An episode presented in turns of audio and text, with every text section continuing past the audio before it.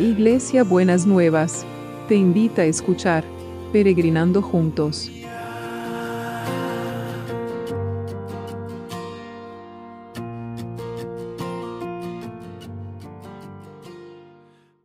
Buenos días mis peregrinos y peregrinas, ¿cómo estamos para empezar este lunes que el Señor nos ha regalado y nos ha preparado para nosotros y para nosotras?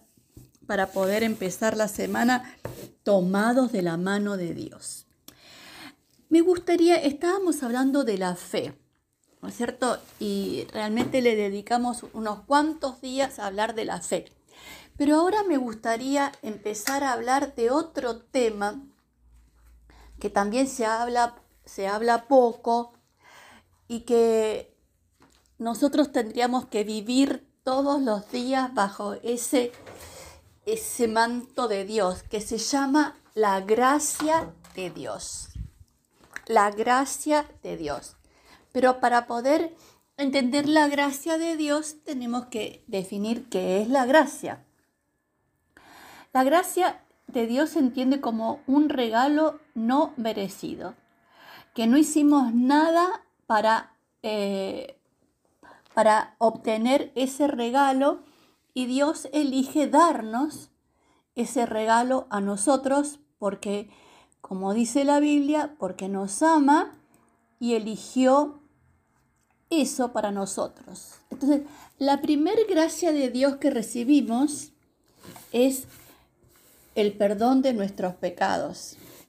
Y dice Efesios 1 del 6 al 8.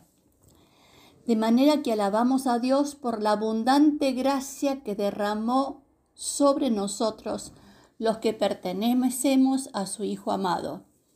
Dios es tan rico en gracia y bondad que compró nuestra libertad con la sangre de su Hijo y perdonó nuestros pecados. Él desbordó su bondad sobre nosotros junto con toda la sabiduría y el entendimiento. Entonces, la primer gracia que nos ha eh, mandado es este poder recibir el perdón de nuestros pecados por, sin tener que hacer ningún sacrificio, sin tener que hacer ninguna penitencia, sin tener que hacer nada, simplemente con reconocerlos, arrepentirnos y recibir lo que Jesús ya hizo en la cruz por nosotros. Eso es una parte de la gracia. Los dones que nosotros tenemos también son gracia de Dios. Esa, esas habilidades especiales que tenemos, algunos tienen habilidades especiales, tienen el don de la creatividad y tienen habilidades especiales con la creatividad. Algunos son creativos con las manos, con el pensamiento y, y, otros tienen una manera de transmitir el mensaje de Dios que transmite gracia. Gracia es, eso que te llega, que te toca, que te conmueve, que, que, vos ves que es algo muy lindo. La gracia de Dios es preciosa. Y lo que tenemos que entender es que la gracia de Dios es lo opuesto a la culpa y la condenación. Porque ya lo vamos a ir viendo. Eh, ya lo vamos a ir viendo en estos próximos devocionales, que realmente eh, es ese, esa liberación que Dios trae a, a, nuestra, a nuestra vida, cuando, cuando sana, como estábamos hablando de Gastón. Y les digo que tenemos re buenas noticias de Gastón, porque gracia de Dios, porque Gastón, que eh, los médicos no sabían si iba a poder hablar, si iba a poder moverse, si iba a poder entender. Gastón se despertó, estaba ubicado en tiempo y en el espacio, podía hablar, podía mover los miembros, podía hacer todo lo que dijeron que no. Ahora sí tenemos que seguir orando porque necesita, por la operación que tuvo, que fue muy grande, que no se infecte nada, ni, ni oremos para que no haya ninguna bacteria intrahospitalaria que pueda estar perturbando lo que Dios quiere hacer. Entonces, eso es la gracia de Dios.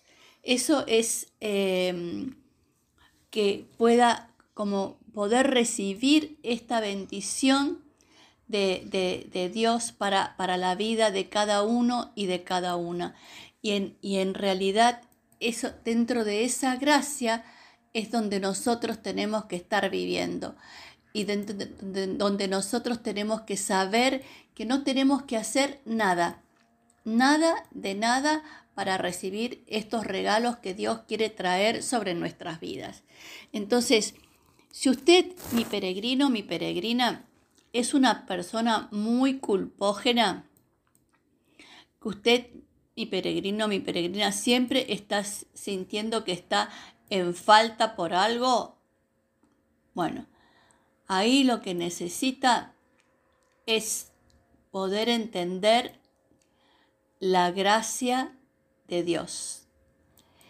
Y eso es, eh, y es lo que el Señor quiere traer a su vida. Quiere traer esa gracia para poder bendecirlo y para poder dejar de lado toda esa culpa, toda esa, esa tensión, toda esa condena que usted permanentemente hace sobre usted mismo o usted misma para poder recibir la gracia, que no es cualquier cosa, sino que es esta posibilidad de poder entender que Dios quiere liberarnos de estas culpas innecesarias para poder eh, creer en Él, para poder vivir la vida que Él quiere que nosotros tengamos. Entonces, ese regalo quiero que usted lo reciba, mi peregrino, mi peregrina. Y ahora quiero orar para que usted lo reciba. Señor, yo traigo ahora con todo mi corazón a mis peregrinos y peregrinas, sobre todo aquellos que están atormentados por la culpa y la condena. Que puedan, Señor, que el Espíritu Santo les muestre sobrenaturalmente lo que significa el regalo de la gracia de Dios, que es el perdón y la liberación. Señor, reciba mi peregrino, mi peregrina, reciba este regalo de la gracia de Dios. En el nombre de Jesús, en el nombre de Jesús. Así que vamos a ver cómo vamos a vivir bajo la gracia. Vamos a vivir bajo la gracia. Eh, vamos a vivir bajo lo que el, realmente Dios quiere que tengamos nosotros, cada uno y cada una en, en el corazón. En el nombre de Jesús. Amén y amén. Muy bien, y vamos a seguir orando por los que están en necesidad, porque no nos olvidamos. Lo tenemos a Dani que está batallando, que empezó a tomar antibióticos. Lo tenemos a, Alfonso y a Nelly también, que están con COVID. El, Alfonso está en terapia y Nelly está con, en su casa que verdaderamente puedan sentir la presencia de Dios y puedan sentir cómo el Señor está con ellos en este momento y en todos los momentos. Señor, oramos por todos los que están en necesidad, todos los que necesitan una porción especial de tu poder, de tu amor,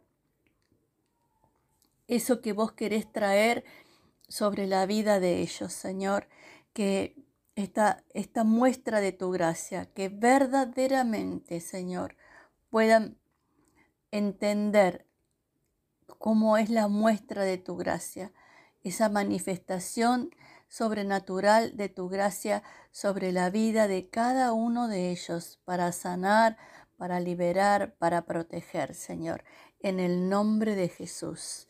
Y también oramos por todos los que están en, el equipo de salud, Señor, que, tiene que tener, eh, está expuesto a, cualquier situación de contagio, Señor, y está expuesto a, son personas más vulnerables que realmente puedan, Señor, entender cómo vos los estás cuidando, los estás protegiendo y los estás sosteniendo en este momento.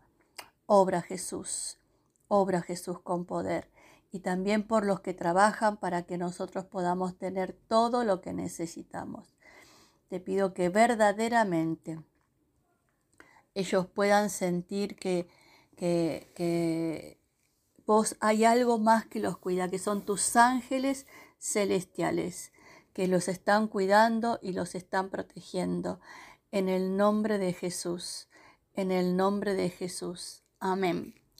Y empezamos la semana y vamos a estar orando por el trabajo, por los trabajos.